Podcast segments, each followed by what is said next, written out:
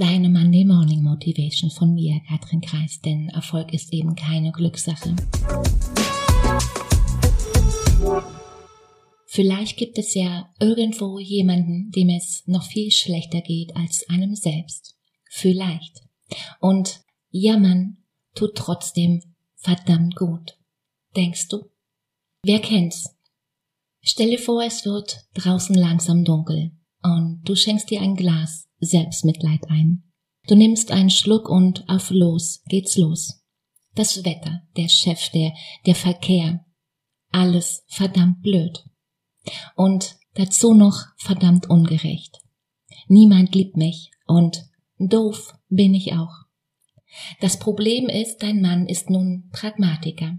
Genau das bedeutet, er lässt sich nicht bejammern. Ja, vielleicht, vielleicht zwei Minuten. Dann setzt er an mit einem wohlgemeinten Lösungsvorschlag. Wer kennt's? Ja, das, das Wetter kannst du nicht ändern. Sprich doch einfach mal mit deinem Chef. Fahr halt mit der Bahn.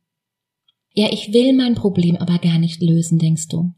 Ich will einfach, dass du mich jetzt in diesem Moment zumindest ein bisschen bemitleidest. Wer kennt's? Hm, ich versteh dich nicht, brummt er. Und, und macht die Nachrichten an im Fernseher. Um dir zu beweisen, wie unfassbar albern dein Gejammer ist. Und das sitzt. Und du denkst vielleicht, ja, ja, ich weiß. Welchen Grund hätte ich schon, hier mich ernsthaft zu beschweren, satt und gesund, wie ich bin? Wer kennt's? Dabei trägt Jammern absolut nichts zur Verbesserung der, der beklagten Situation bei. Das weißt du, irgendwo in deinem Kopf. Aber nicht gerade jetzt. Es gibt sogar Studien, die belegen, dass sich Krankheitssymptome verstärken, je mehr ein Patient über sie klagt. Und interessanterweise hört man Menschen, die ernste Sorgen haben und denen es wirklich schlecht geht, etwa weil sie krank, hungrig oder arm sind, selten jammern. Und die Wissenschaft vermutet, weil, weil sie all ihre Kraft zum Überleben brauchen und für so etwas Banales wie mentale Hygiene einfach keine Ressourcen vorhanden sind. Denk mal drüber nach. Du denkst, genau das ist mir jetzt in diesem Moment scheißegal. Okay. Es tut gut, ab und zu zu jammern. Einfach nur so, um des Jammerns willen. Ganz egal, wie schwindelerregend hoch das Niveau auch sein mag, auf dem du es gerade tust. Ich sag dir was. Jammern ist wie Fast Food. Komplett ungesund und schlecht fürs Karma. Aber eben genau wie Fast Food hat es doch diese ganz kleine, dreckige, kleine Wohltat, oder? Und das schlechte Gewissen on top. Hab ich recht? Lass es mich mal von von der anderen Seite versuchen.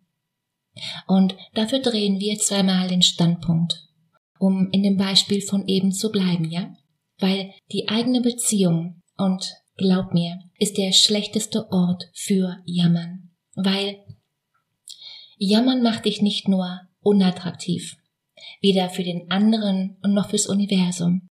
Überleg mal, wer hat wirklich Bock, sein Leben mit jemandem zu verbringen, der sich für ein Genie hält und sich zu Hause wie ein Opfer der Umstände verhält. Das funktioniert in der Regel nicht, oder? Und mein Tipp hier an dich ist, such dir einen Ort, such dir eine Freundin genau dafür. Meine heißt Sarah und wir treffen uns alle zwei Wochen und praktizieren eine halbe Stunde Jammern. Ganz ehrlich, das ist, das ist verdammt cool. Das entspannt meinen Körper und den Geist. Wir treffen uns in irgendeinem Restaurant, bestellen ganz leckeres Essen und dann bedauern wir einander ausgiebig. Wir haben dabei nur eine Regel. Keine Ratschläge und keine Lösung. Anschließend gehe ich total entspannt nach Hause und ganz, ganz leicht.